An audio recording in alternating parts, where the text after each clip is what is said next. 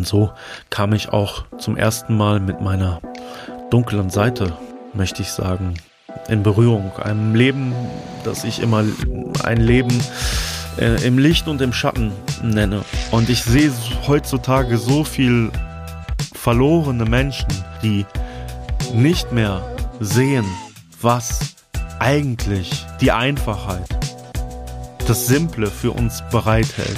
Und ich bin das beste Beispiel dafür, euch zu sagen, dass es anders geht, denn ich habe das alles gemacht, alles an materiellen und Konsumgütern habe ich gehabt, als wäre es der Sinn des Lebens und es gibt nichts Besseres zu erreichen als das. Aber wenn dann die Lehre kommt, wenn dann die Lehre kommt und du füllst sie nicht mit Drogen, wo gehst du dann hin?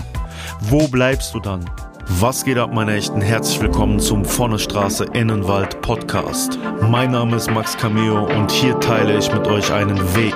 Ich war in meinem bisherigen Leben sowohl ganz unten wie auch ganz oben. Auf meiner Sinnsuche habe ich mich dazu entschieden, ein Leben im Einklang mit der Natur zu führen. Diese Geschichte und viele weitere wirst du hier hören. Es wird nicht immer leicht, aber ich garantiere dir, es wird dich inspirieren. Und jetzt wünsche ich dir von Herzen viel Spaß mit der heutigen Episode. Hallo und schön, dass du da bist. Unter dem Namen Max Cameo findest du mich nicht nur in diesem Podcast, sondern auch auf weiteren Social Media Kanälen wie zum Beispiel YouTube, Instagram und Facebook. Alle Infos dazu und zu den Sponsoren dieses Podcasts findest du in der Podcast-Beschreibung. Zum Verstehen des Podcasts und zum Verstehen meiner Person ist es wichtig, mein bewegtes Leben zusammenzufassen. Damit ihr versteht, von wo ich komme und wo die Reise hingeht.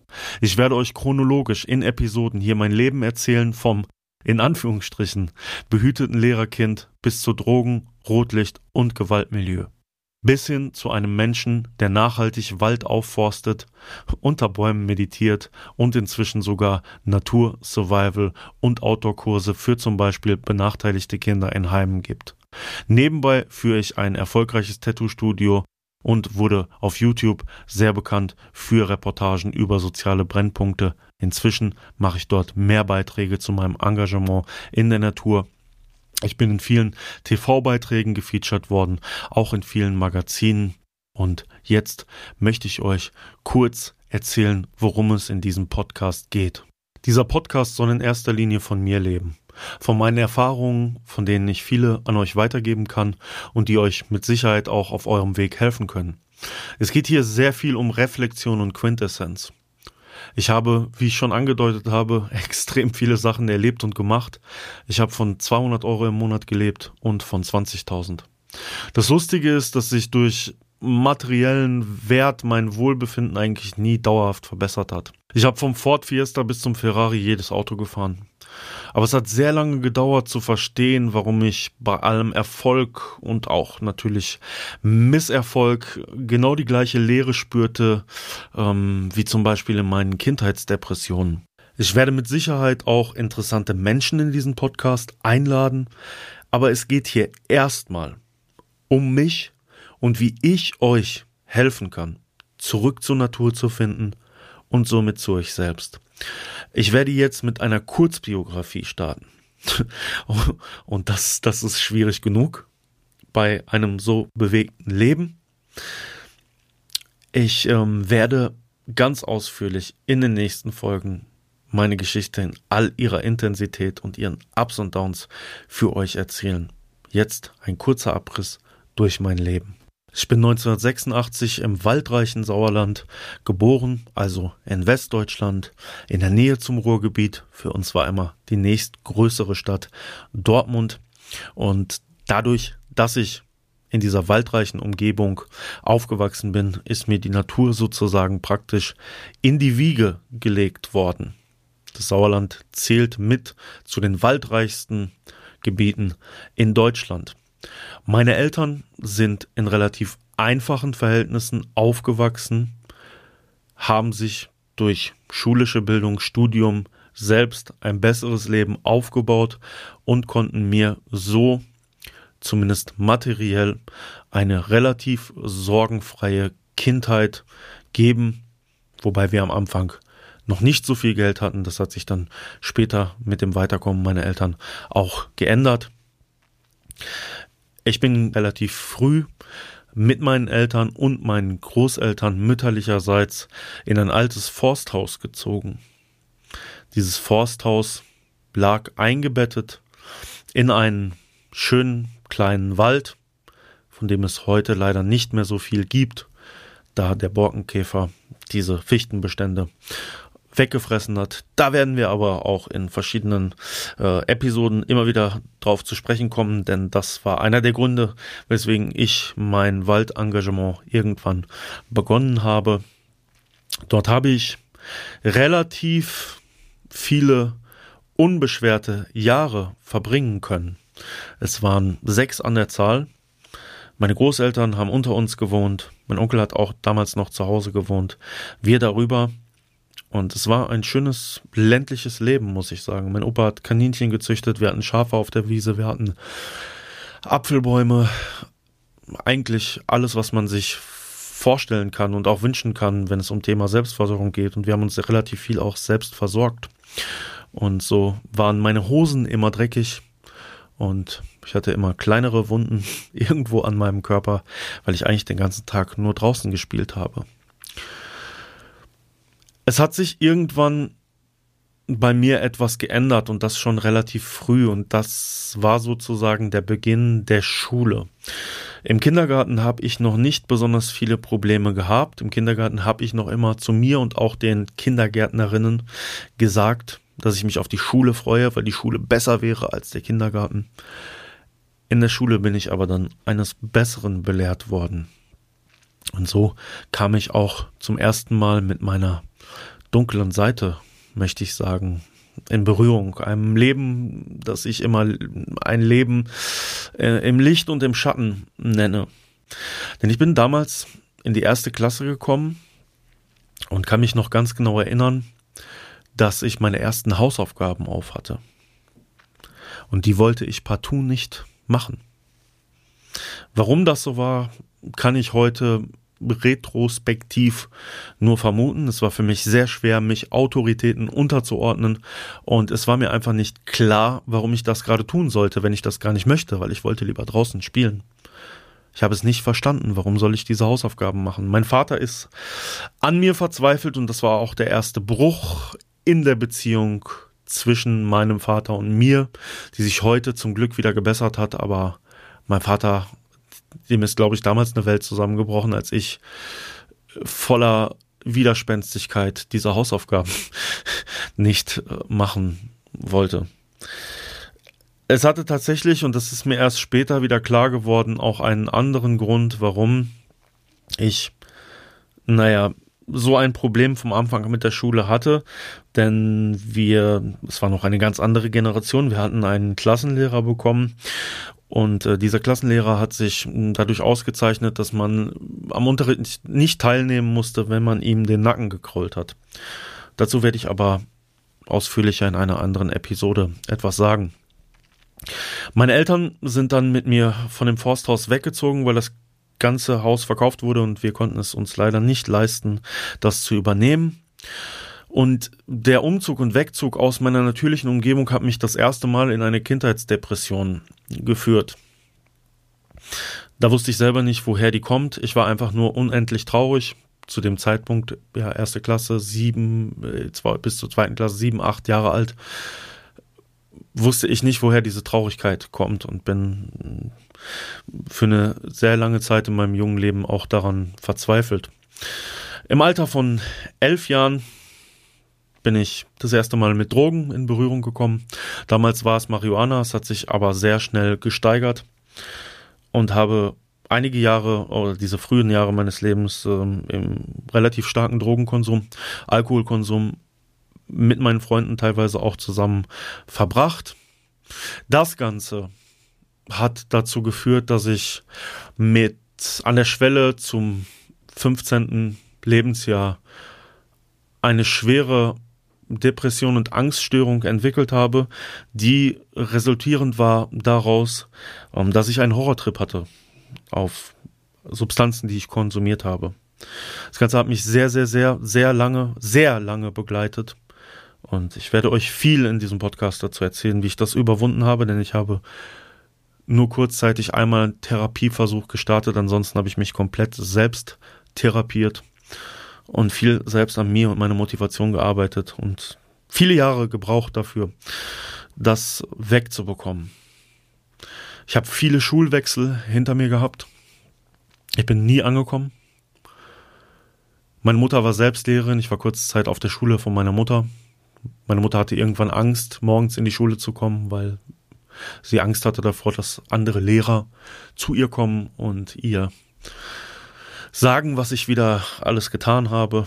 Ja, also das war so meine Schulzeit. Ähm, es fing irgendwann an, noch während der Zeit, während ich relativ viel konsumiert habe, dass es bei uns ein Zugticket gab. Dieses Zugticket konnte man für 10 Mark damals zusätzlich zu dem Ticket holen und man konnte sich damit relativ weit wegbewegen und ich konnte mich dann das erste Mal in ähm, größere Städte in Nordrhein-Westfalen bewegen und bin eigentlich nur immer nach Hause gekommen, habe meinen Rucksack weggeschmissen und mein Ticket genommen, mich in den Zug gesetzt und bin abgehauen. Und das habe ich sehr lange und sehr viel gemacht. Irgendwann, nachdem ich, also ich habe viele Schulen besucht, das habe ich ja schon gesagt, da werde ich euch mehr erzählen. Ich habe die Realschule irgendwann mit Mühe und Not abgeschlossen. Bin ich nach Berlin gegangen mit 17 Jahren. Dort habe ich ähm, zum einen in Reinickendorf gewohnt und zum anderen in Kreuzberg, in der Nähe vom Görlitzer Park. Wer sich auskennt, kennt die Ecke. Da habe ich von wenig Geld im Monat gelebt. Im Intro habe ich das gesagt.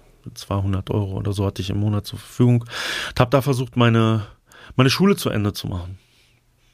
Also Schule, merkt ihr schon, wird auf jeden Fall ein, definitiv ein Thema, das wir hier sehr intensiv behandeln werden, wo wir auch das Schulsystem einmal uns genauer anschauen und gucken, warum gibt es so viele Menschen, die hier ähm, durch das System durchfallen ich habe mich mein ganzes Leben gefragt, warum ich nicht gefördert wurde mit meinen Potenzialen. Kommen wir zu Potenzialen. Was habe ich damals noch gemacht? Ich, nachdem ich so viele psychische Probleme schon hatte, war die Musik eigentlich ein großer, großer Anknüpfpunkt für mich, der mir sehr geholfen hat. Und ich habe selbst sehr viel Musik gemacht, in erster Linie Rapmusik. Ich habe auch in meiner bescheidenen Karriere sogar zwei Alben damals rausgebracht. Ich habe viele Leute in der Musikindustrie kennengelernt, muss ich sagen. Ich habe mit unterschiedlichsten ähm, Bands im Reggae-Bereich und im Rap-Bereich oder Künstlern zusammen gespielt. Bis heute noch einige Kontakte und einige Leute, die mich kennen. Es war eine schöne Zeit, es war allerdings damals die Zeit, als gerade die Downloads losgingen und man mit Musik einfach wenig Geld verdienen konnte. Und ich hatte immer den Druck, irgendwas aus mir machen zu müssen. Musik hat nicht richtig geklappt. Ich habe das ein paar Jahre wirklich intensiv versucht, bin daneben immer arbeiten gegangen oder auch nicht. Auch dazu werden wir lustige Anekdoten erzählen, wie ich zum Beispiel bei der Post gearbeitet habe und ähm, Gras geklaut habe, was damals noch auf dem Postweg sehr viel verschickt wurde. Ich weiß nicht, ob das heute noch so ist, um es dann wieder zu verkaufen. ähm, Musik hat nicht geklappt, habe ich ja schon gesagt. Das hat mich neben all den Problemen, die ich schon hatte, in sehr große Frustration gebracht. Ich war wirklich frustriert. Ich, die Welt, ich habe mich von der Welt nicht verstanden. Ich habe die Welt verflucht. Und so habe ich damals die Entscheidung getroffen, naja, mich von meinem innersten Instinkten wegzubewegen und härter zu werden. Weil ich bin eigentlich ein Mensch, der grundsätzlich nicht gewalttätig ist, der zum Teil auch hohe moralische Ansprüche an sich und seine Umgebung hat. Aber das habe ich alles über den Haufen geworfen. Ich habe mir gesagt, nein, jetzt wirst du hart und jetzt machst du. Und ähm, so bin ich dann mit dem Rotlichtmilieu in Verbindung gekommen. Türsteher-Szene, all das hat mich gereizt auch damals und hat sehr, sehr, sehr viele Jahre, dieser Straßenbezug hat mich sehr, sehr viele Jahre auch ähm, begleitet. Und dazu werden wir viel, viel hier erzählen zu haben. Ich bin dann nach Köln gezogen. Ich habe auch in Köln wieder, naja, von der Hand in den Mund teilweise gelebt. Teilweise sogar mit einem Freund zusammen Pfandflaschen geklaut, damals noch aus Automaten, um zu Geld zu kommen. Es war keine, keine einfache Zeit. Dadurch, dass ich aber Kontakte hatte in gewisse Szenen, hatte ich trotzdem auch immer wieder irgendwo Geld und kam auch immer wieder schnell irgendwo zu Geld, aber hatte auch irgendwo äh, wieder nichts, weil meine psychischen Probleme mich auch immer wieder eingeholt haben. Also ich hatte Phasen, in denen es sehr gut lief und dann habe ich wieder extreme Schübe von Panikattacken bekommen und im Grunde genommen war mein Leben hm, zu diesem Zeitpunkt eigentlich sehr grausam mit Episoden, wo ich, naja, Höhenflüge hatte. Ich bin dann von Köln nach Dortmund gegangen, um einen Escort-Service zu gründen, hatte zeitweise auch noch eine Autovermietung. Ich habe mich dann in einen der großen deutschen Rockerclubs begeben, für nicht so lange. Und da ich dort auch immer noch relativ viele Bekannte hatte, habe ich dazu noch nicht so viel erzählt. Ich werde das ganze Thema trotzdem auch mal hier anschneiden. Ähm, das Rotlichtthema werden wir definitiv äh, sehr groß und weiträumig auseinandernehmen und dazu auch nochmal reflektieren, ähm, was das denn mit einem macht und ähm, warum man sich ganz stark überlegen sollte, es zu unterstützen und auch damit was zu tun zu haben, wenn man denn so wie ich ist und davon begeistert ist und denkt, man geht jetzt ins Rotlicht und will Millionär. Das bin ich nämlich nicht geworden. Ich habe nicht mehr auf meine äh, Seele gehört. Ich sagte ja, viele Jahre voller Härte Bodybuilding äh, betrieben, ohne dass ich jemals zu Substanzen gegriffen habe. Das ging nicht, aufgrund meiner psychischen Probleme. Da hatte ich immer sehr Respekt vor. Aber naja, ich habe mal irgendwann angefangen, 75 äh, Kilo zu wiegen und wog irgendwann 120, einfach nur mit Training und Essen. Habe mich schon sehr stark geändert. Die Tattoos sind auch dann dazu gekommen.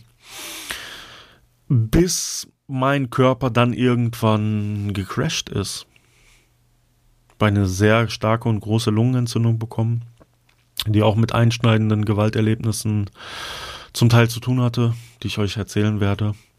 Schwere, schwere Schlafstörungen entwickelt, mit Tagen ohne Schlaf, wirklich Tagen ohne Schlaf. Und bin dann im Zuge dessen und danach, nachdem ich mit allem aufgehört hatte, das erste Mal zum Thema Meditation gekommen. Das ist jetzt gute zehn Jahre her.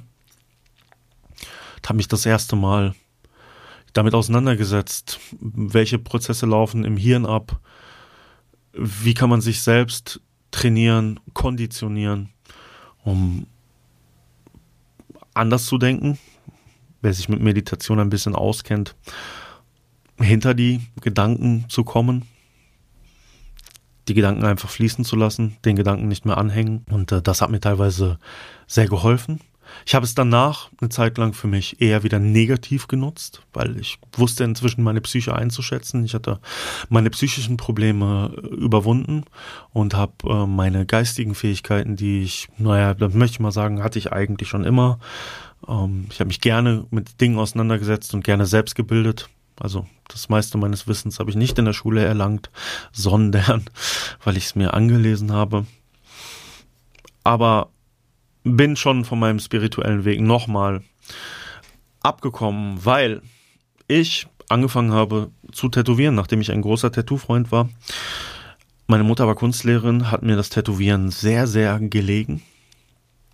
Und ich bin durchs Tätowieren sehr erfolgreich geworden. Ich habe viele bekannte Leute tätowiert. Ich habe viele Reisen unternommen, unter anderem nach Los Angeles. Ich habe dort durch meine Tattoo-Kontakte und auch meine Kontakte, die ich vor Ort gemacht habe, sehr viele Gangs besuchen können und habe das Gangleben in Los Angeles wirklich von innen betrachten können, was ich mit euch auch besprechen werde. Dann habe ich mich irgendwann dazu entschieden, einen YouTube-Kanal zu machen und auf diesem YouTube-Kanal über meine Vergangenheit zu sprechen. Zusätzlich dazu kam die Idee, über die sozialen Brennpunkte zu berichten, die ich besucht hatte, wie zum Beispiel Los Angeles oder Orte in Afrika zum Beispiel.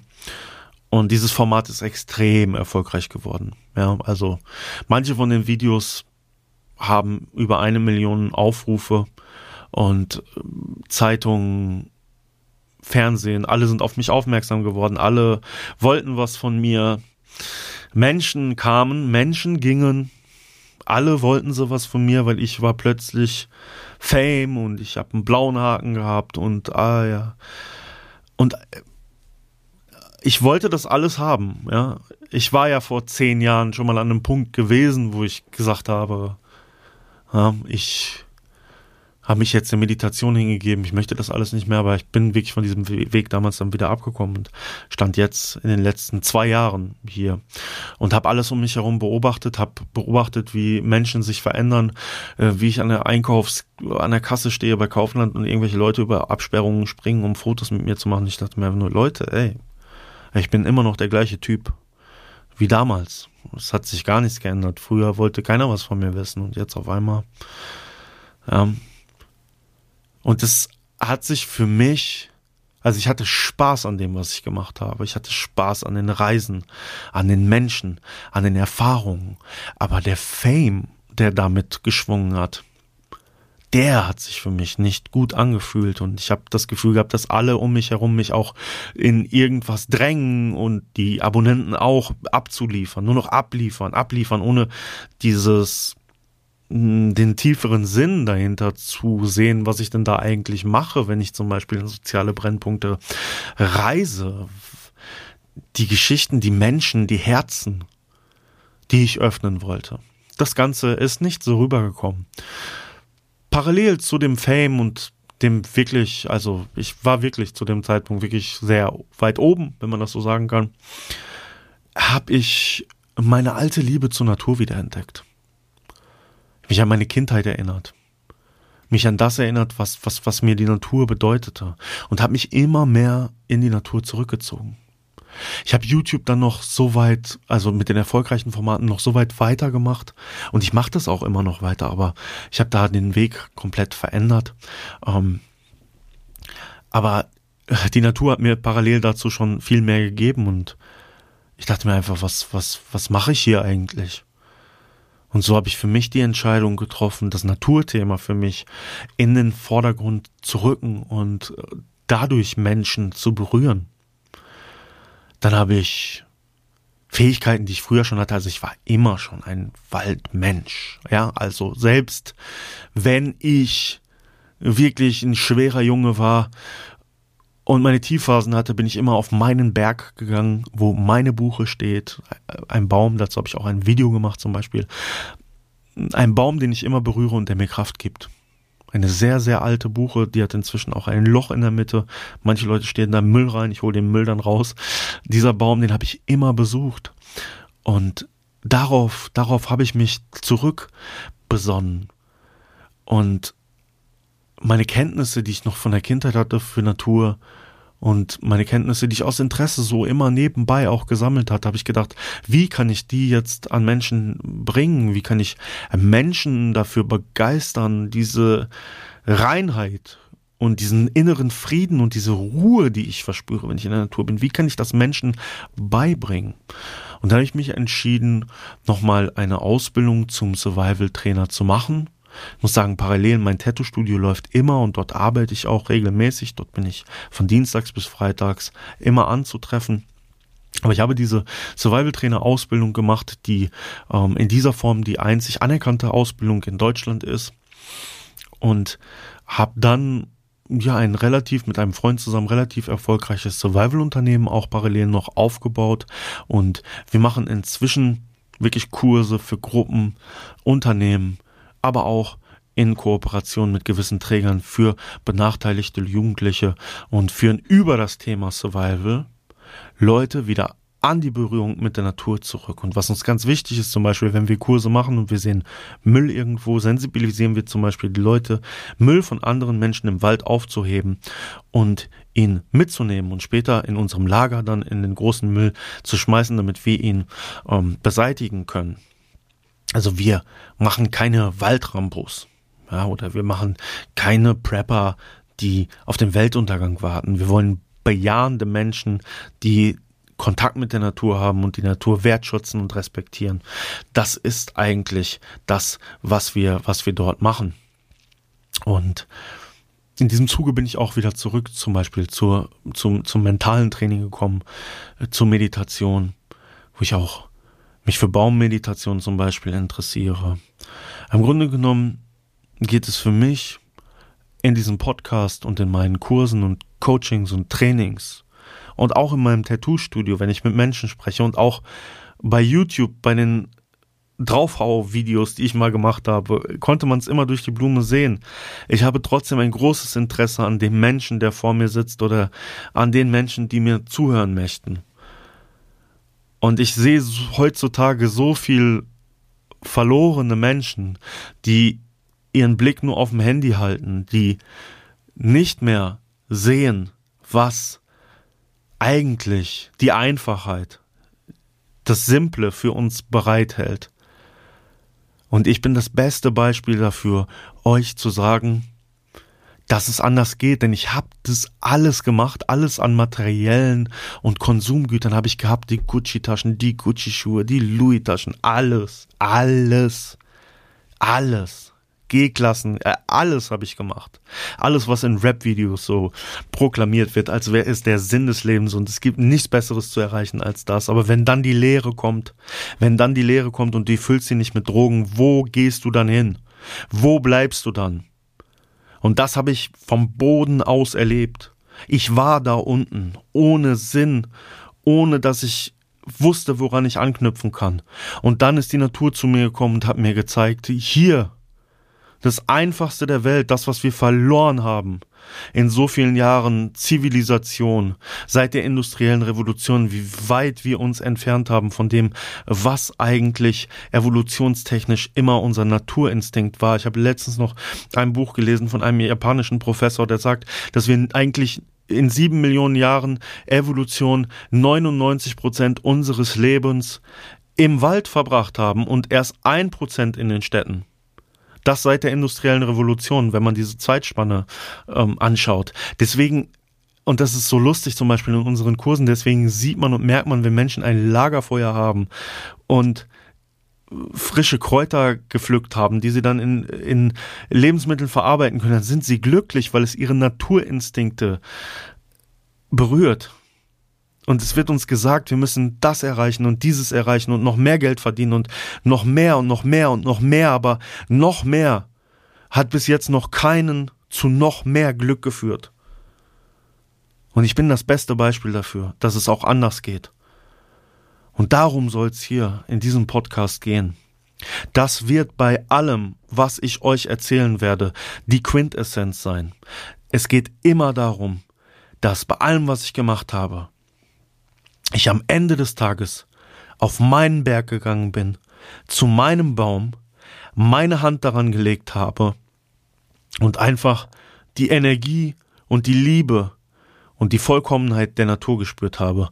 Und nur das hat mich sofort ausgefüllt und glücklich gemacht, ohne dass ich einen Cent dafür bezahlen musste. Und ich habe inzwischen viele von meinen Designerklamotten verkauft, um es in meinen Wald zu investieren. Ich habe ein Projekt, in dem ich Wald nachhaltig aufforste. Um, ich habe von vielen, also habe von vielen Konsumgütern abgeschlossen und möchte damit auch nichts mehr zu tun haben. Und wenn du oder ihr, wenn ihr euch verloren fühlt, wenn ihr nicht wisst, wohin in eurem Leben, dann geht jetzt macht das Handy aus, macht den Podcast aus, geht jetzt in die Natur, setzt euch 20 Minuten still unter einen Baum und ich garantiere euch, ihr werdet genau wissen, wovon ich jetzt gerade die letzte halbe Stunde geredet habe. Und wenn ich euch dabei weiterhin behilflich sein kann und wenn ihr interessiert sind, seid an meiner bewegten Lebensgeschichte, dann ist dieser Podcast genau richtig für euch. Und dann freue ich mich, euch in den nächsten Episoden wieder begrüßen zu dürfen. Ich danke euch für eure Zeit. Mein Name ist Max Cameo. Ihr findet mich bei Instagram, Facebook, YouTube und natürlich hier auf allen Plattformen mit diesem Podcast. Wir hören uns bei der nächsten Episode. Ich wünsche euch alles Liebe und alles Glück der Welt. Ihr wisst, ihr findet in Einfachheit der Natur die Ruhe, die ihr sucht. Und damit schließe ich die heutige Episode ab. Vielen Dank.